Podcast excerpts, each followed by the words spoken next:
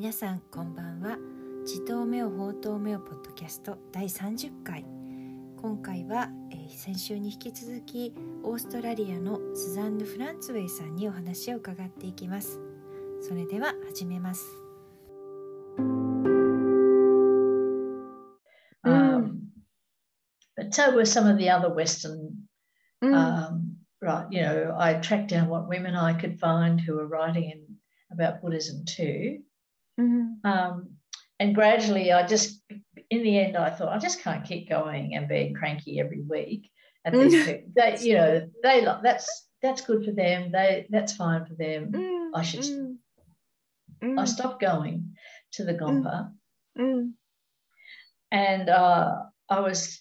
Uh, you know, there is the thing about retreats. I'm ambivalent about retreats, but I want, you know, because they cost so much. Um, and in this country, you, you've also got to travel a long way to get, get one. But I was lucky enough to get to be able to go to um, a retreat that Stephen Batchelor and Martine led mm, probably seven years ago now. Oh, really? 20, in 2014. Wow. Somewhere in the country in New South Wales, probably one of the places that are being flooded. Oh, but anyway, really? um, yeah, and and also they came again like they, they were traveling at that time Mm. which was you know lucky for all of us i think Mhm. so it was terrific to be able to have a uh, it wasn't a very long retreat just a week but it was terrific and to to see and hear them speak in a more mm, you know flexible way i guess than just Mm. reading reading their books I really was inspired Right. by their teaching and their reading. So, Mm. and every time either of them bring out something, uh, publish something, I'll Mm. I'll get it and read it. But there are also, uh, you know, there were some people here who were starting to run silent retreats too from a um, from an outside from a Western way of doing it. One one of the ones I went on was a woman who um, she'd been inspired by Stephen, but also by the recollective awareness Oh, I see. thing that that Jason Siff initiated. Mm. Um, and she herself, I think, had spent time with Thich Nhat Hanh. So she'd had quite a range. ah, I see. But and she'd run week-long retreats too. Mm. And so I was lucky enough they were here. So they were here near Adelaide. Mm able to go to a few of those. Um, So gradually, yeah, I came to the thing and think, oh, it's a kind of secular.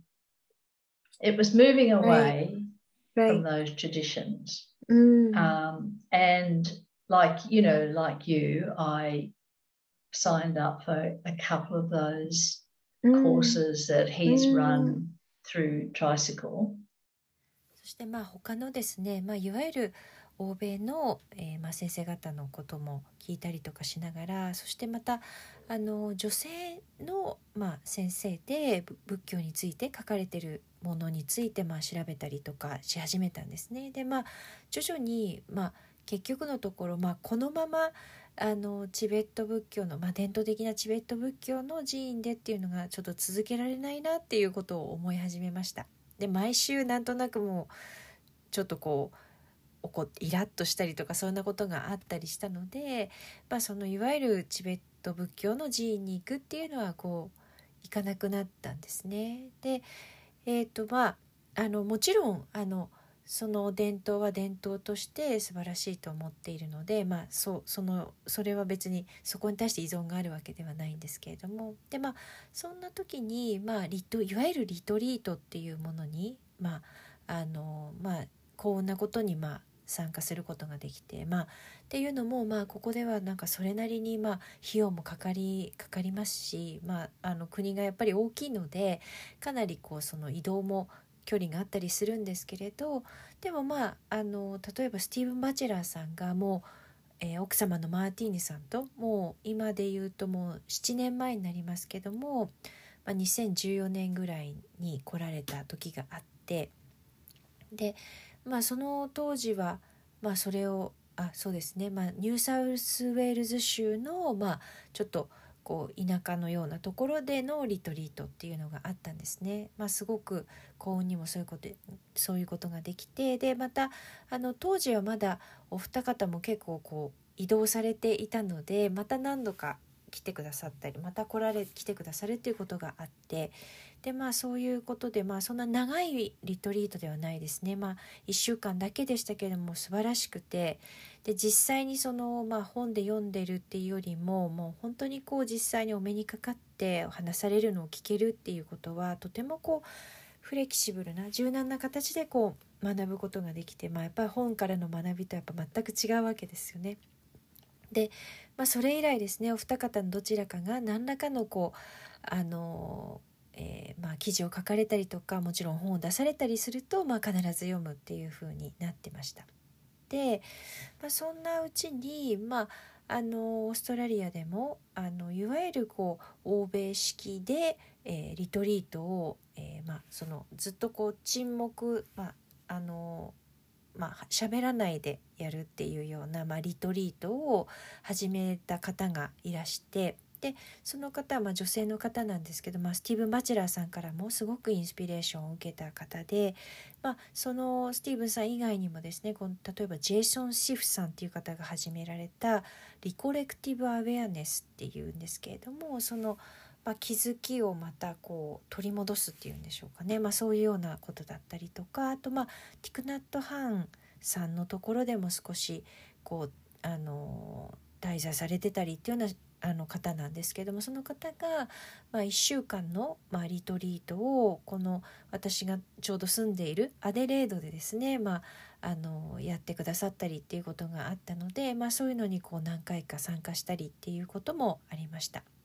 なのでこう徐々にですよね徐々にそのいわゆるセキュラーなっていう伝統的なものそういうあの僧侶のか僧院でやるっていうのとは違う、まあ、 secular な形のまあ、今の時代性を取り込んだ形での、まあ、 secular なものにこうあの伝統的なとこからまあ徐々に移っていった感じですね。そしてまああのあなたがそうしているように、まあ、 Tricycle っていう、まあ、アメリカの、えー、仏教いろんな伝統仏教だったりとか、まあ、新しい流れの仏教もそうなんですけども、まあ、紹介している、まあ、マガジンがありますけれどもそこが、まあ、やっているプログラムですねあのに、まあ、参加するようになったんです。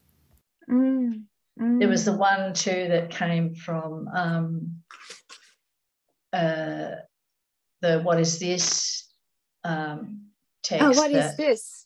Yes, yeah.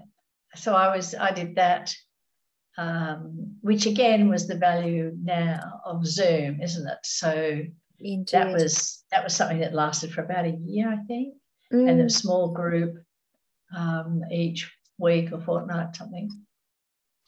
So I've done a range of those things. Um, yeah, and uh, so now, but I'm I wouldn't I see um, I wouldn't say that I'm a strict secular Buddhist. Mm. um, I like to think of, I like the idea of the Dharma practitioner. I like mm, I see. Hmm. Yes, I, what I have found uh, so far is really your, in a way that very inclusive approach. And then you, in a way that appreciated the, uh, in a way that democratized Buddhism in a way that open Buddhism and then yeah. open to various traditions and in a way that various approaches. That's probably what you have in a way enjoyed and then you yeah. still uh, definitely respect the uh, Tibetan traditions and at the same time that you are also um, how do you say appreciating the uh, sort of the new newly formed newly forming way yeah, of yes mm. which um, can be uh, in fact a friend and i got together and wrote a short paper last year about who is my teacher ah. um, and, and, in fact another friend said to me one time when i was going through this sort of yes. you know phase well who's your teacher suzanne you know and um, mm. I've never, I've, I've, I've, I've never gone for just being the, you know, the follower of one teacher. Right. No. Right.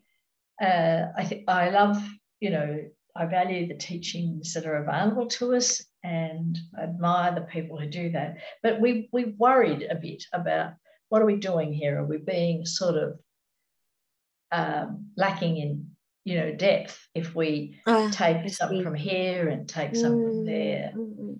Um, Like a typical expression of cherry picking. Indeed, yes, and Mm. and you know that's potentially, I think that is, I think that's a problem, and I Mm, think also the mm. translation. If you just, but on the other hand, if you just take something that originated in a particular culture and you just Mm. try and put the whole thing in this Mm, different culture, I don't think. I don't think that works, and and you know Buddhism doesn't. It's it you know they're always saying, aren't they, that Buddhism has like when it went from India to Tibet and mm, to China to to Japan to Korea each time mm, mm, for various reasons, like for historical and political and cultural reasons, social Mm. reasons of the of that Mm. time. mm, Um, it's made a real difference. So it became a state religion in Tibet, but you know it didn't in other places. mm, And here, mm. like you said, I was taken when you said feeling a bit like an outsider. And Buddhism here, Mm. you know, is two or three percent of the of people say they're Buddhists, but a lot of those were people who were born Buddhists. Mm, Those of us who've taken it up in, in our adult years, we're quite a small minority, really.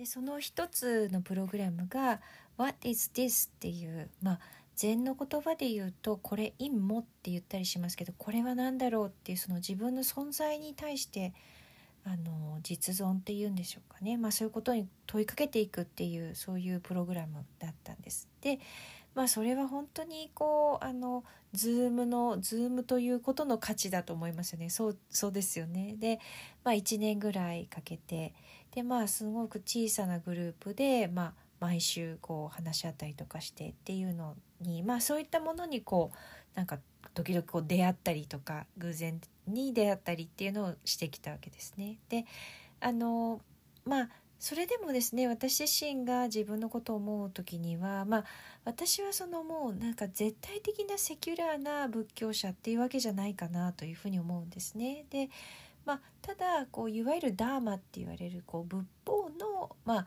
実践者だっていうことの方が私はいいかなと思っているんですね。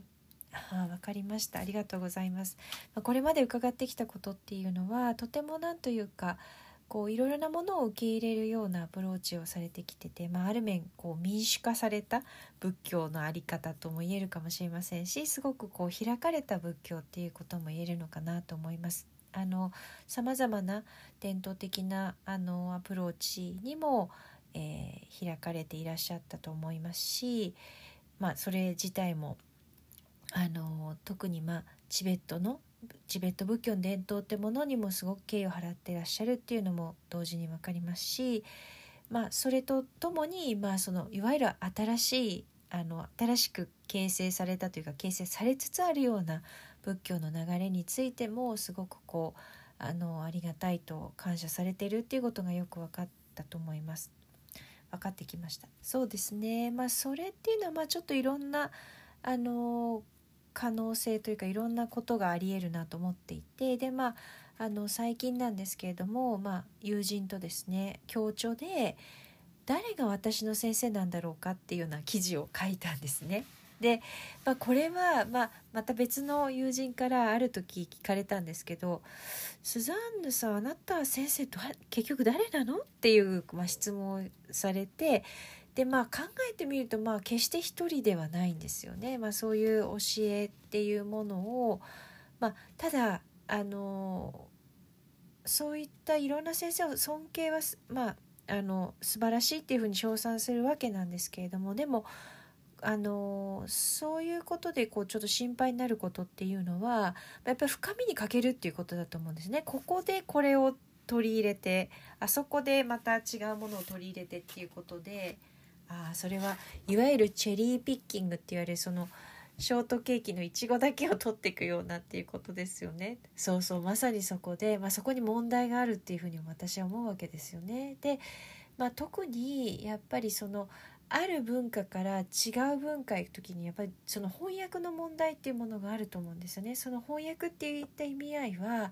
一つの文化からまた別の文化圏へ移る時っていうのはそのままでは、まあ、決してこう意味を出さないっていうことがあると思うわけですよね。で仏教自体も確かにインドからチベットに行ったりインドから中国に行き日本に行き、まあ、例えば韓国に行きっていうようなことが、まあ、それぞれの,、まあ、あのその場所を変わるごとにですねいろいろな、まあ、理由によって、まあ、それはまあ歴史的な理由もあるかもしれないし政治的な理由もあるしかもしれないし、まあ、社会的な理由もあったかもしれないけれども、まあ、例えばですけどチベットでは仏教って国の宗教になったけれども他の国ではまそこまでにはならなかったとか、まあ、いろんなことがあるわけですよね。まあ、現在も続いてるかっていうところでは違うわけですよね。なので私はそのそうですねまああのあなた自身が私に最初言った時にちょっとこうあの日本の伝統的な仏教の中でアウトサイダーのような気持ちも感じるって言ったのはすごく面白いなと思っていてでまあオーストラリアの中の仏教徒っていうのは23%っていうふうに言われてるんですよね。でまあほとんどのなその方は、まあ、生まれながらにして、まあ、アジア系の方で、まあ、仏教が、まあ、そのお家の宗教だったっていうことが多いので、まあ、大人になってから私のようにこう仏教を実践し始めたってかなり少ない少数派なんですよね。Mm. I believe that sometimes Stephen says that um, most of us are converts. that's in a secular area. Yes, that's uh, true.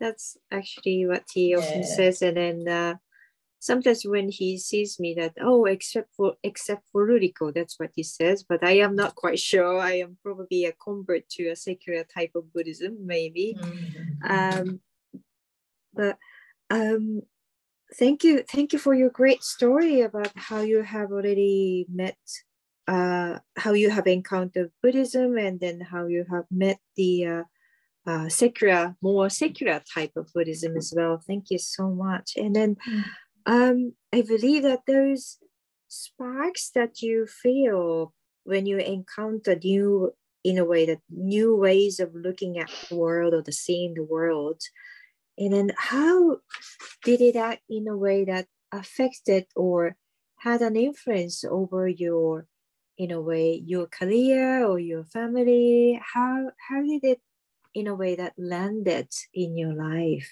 That's a really good question, isn't it? Yeah.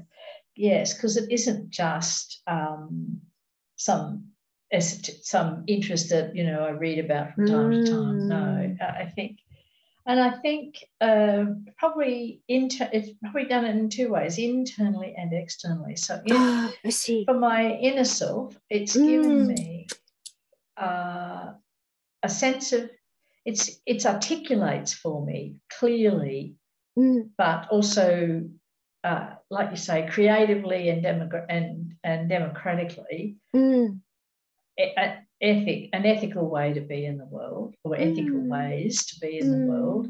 Mm. And as, but even as Stephen says, there's no one like, okay, here's the template. This is all you need to do. you can't, you know, doesn't he? You say, no, you can't do that. There's no. It's always plan. situational. He often says. It's situational. That's right. That's right. And so, but it has given me a very strong sense, a clarity about that. But also, it's given me mm-hmm. confidence, I think. In, wow. It's given me a confidence in my own and yeah, confidence in my uh, own ways of being, you know, it, to be able to uh, live with that. But also, I think, um, I think too, it's um, uh, it's not just confidence though. It's uh, it's a really given me something quite powerful to be able to draw on in difficult times. Um, I see. So if you know one one is experiencing directly pain and suffering, um, mm. it's really given me something um, to to hang on to in a way that this colonial settler culture that we have uh, mm. in the mainstream here, mm. a lot of it doesn't isn't doesn't give you that. Um, oh, it's too thin. It's too shallow. Um, too often, but mm. this this is a way of articulating that. I think.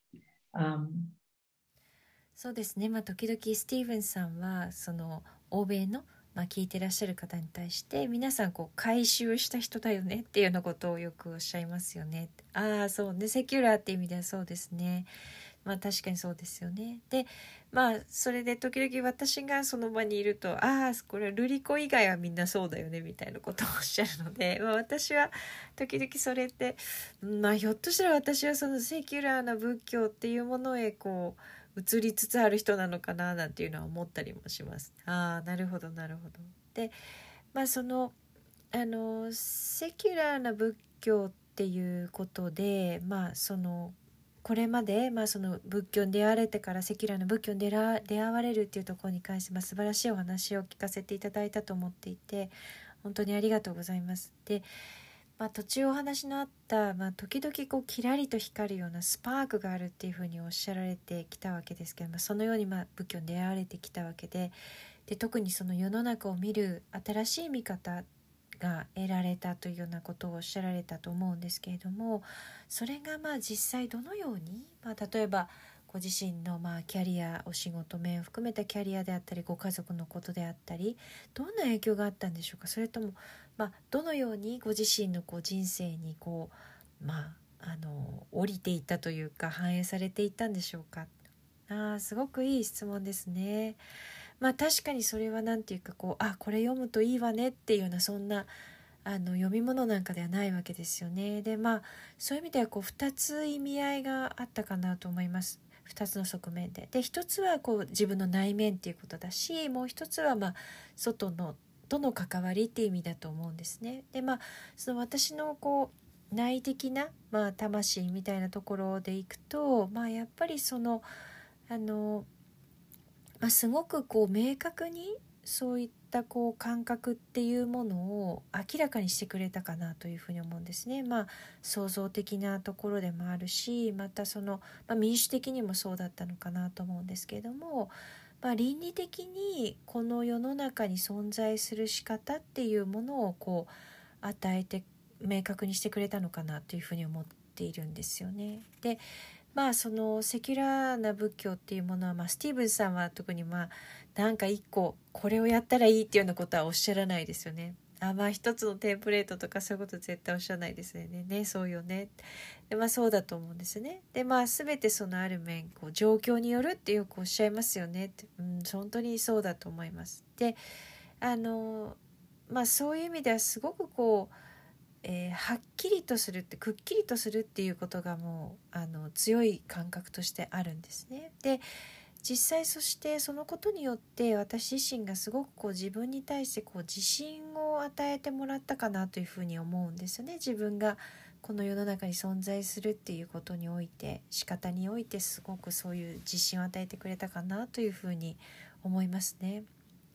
でも、まあ、確かにそれは自信だけではないんですよね多分ね。まあそのあのー、なんだろうなまあその本当にいろんなこう難しい大変な時にも何かこうそこにあの頼るこ頼るというか引き寄せることができるものっていうふうにとてもそそれでパワフルなものが、まあ、与えられたのかなっていうふうに思うわけですね。でまあ本当にそのあの直接的にその人生のこう難しい局面にこう体験しているっていうような時には本当にこうあの頼りになるものっていうものをあの与えてくれたのかなというふうに思ってるんですね。でまああのこのオーストラリアみたいにこう植民地的な、まあ、文化からの、えー、国だとやっぱりそういうものっていうのはほとんど与えられないという感じなんですよね。あのとてもその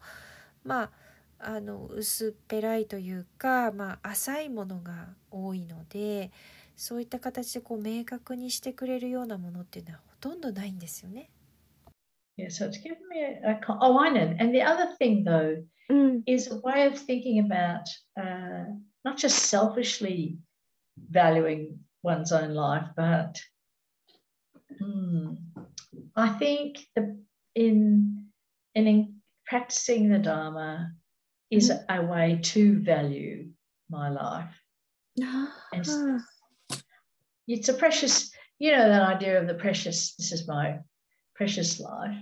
Mm. Um, And yes, we all feel that, I suppose. Well, no, no not necessarily. But it, this is a way to um, be aware of one's precious life Ah. and to really, you know, really to value that. And that's mm. that gives me that's that's a heartfelt thing for me.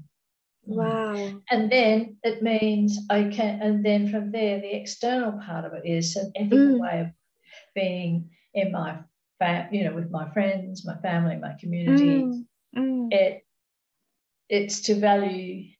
I always, uh, I always did that, but this kind of gives it another edge to it. I think I love the ideas that they talk, you know, of the four Brahma Viharas, for example Ah, I see. I you know, I really do Yeah. like them a lot. Mm. The metta, mudita, compassion, and equanimity. They just Right. all three, all four of them. Mm. The other thing I've noticed, in, this is um, the value of aging too. I think is noticing that at, at at one point, say I wasn't really that keen on paying that much attention to uh, metta or medita, like loving Mm. kindness or, Mm. or or the joy of others. Mm. what I was paying attention to was equanimity. Ah, And see. then I found, you know, later, sometime, quite a while later, I could I could come at. Mhm. I really, really wanted to get onto the mudita, and um, Oh. so it's been really interesting to see as well. It, it, you learn a lot about the heart mind, Yes. don't you? And its possibilities. Mm. the possibilities we have as in this, you know, I'm in a privileged situation, Rico. I'm well aware, you know, I have good health and I have time and, you know, I Yes. have resources. But in that context, Mm, mm, mm, mm. I think there's a richness to, to it. Yes, that's true. あと他のこととするとえっ、とまああのこう自分のためにこう自分のこう生きているということを大切にするっていうことではないことが、まあ、よく分かってくるかなと思うんですよね。うん、えっ、とまあその仏法をこう実法仏法を実践するっていうこと自体がこう自分のこう生きていることっていう、まあ、自分の命っていうものを、まあ、すごく大切に思うっていうことにつながっていくなというふうに思ってるんですね。どれだけ、まあ、あの価値の価値のあるものかっていうことだと思うんですね。でまあまあ、必ずしもそうではないかもしれないですけど皆さんそういうことをまあ経験するんじゃないかなと思うんですよね。であのどれだけ自分が生きてるっていうことがありがたいことなのかっていうことに、まあ、気が付くっていうことが、まあ、すごく私にとっては大きな、まあ、ことだったっていうふうに思ってますね。であとまあその、えー周りの人との関わり方って、まあ、外との、まあ、関わりっていう面でいくと、まあ、やっぱりこう倫理的なあり方っていうことが、まあ、あの友達との時もそうだし、まあ、家族ももちろんそうですしコミュニティとの関わり方っていうところなのかなというふうに思いますね。で、まあ、あと他にもですね、まあ、あのこれは何というかいわゆる、えー他にこうその何というかこうエッジみたいなものを与えてくれたものっていう意味でいくとまあブラーマビハラって言われる特に上座部仏教で大切にされている4つの徳目ですね日本の訳だと「シム良心」っていうふうに言われるんですけどもその4つ全てのことがそうだと思ってます。でまああのある時に、まあ、これはもうその年を取ってくることによる価値だとも思ってますけど、まあ、あると気が付いたのが、まあ、自分がその4つの徳目のうちその重きを置いてるところのバランスが変わってきたなっていうことに気が付いたんですよね。でまあ昔はどちらかというとこうそのメッタって言われる、まあ、あの慈しみって言われることだったりとかムディータっていうこと他の人の喜びを共に喜ぶってことだったりというよりもむしろいわゆるコンパッションまああのまあ、慈悲の憐れみの心って言われたりとかあとエカミニティって、まあ、静けさとか平静さって言ったりしますけどこう均衡を保つこと、まあ、どっちかというとそういうコンパッションや平静を保つ均衡を保つっていうことの方に自分はこう重きを置いてきたのかなと思うんですけれどもまあ面白いのが逆にもう今はもうよりその共に喜ぶとか相手の喜んでいることを共に喜ぶってそういうようなことの方があの大切というか面白くなってきたというか、まあ、心だったり、まあ、ハートとマインドのそういうところにこういろんなこう可能性があるなっていうふうに思うんですよね。どうどうです、まあ、そうですねでまあ本当に瑠璃子さん私はまあある面今すごくこう恵まれた状況にあるっていうふうに思ってるんですね。まあ、健康でもあるし、まあ、時間も今はあるしそしてまあそのための何て言うかこう資本しリソースっていうか資源になるようなものっていうか必要なものっていうのを持ってるっていう、まあ、そういった意味合いですごくこうあの恵まれてるっていうふうに思ってます。あそうですねだからまあそういうことがまあ多分その豊かさっていうものを与えてくれてるなというふうに思います。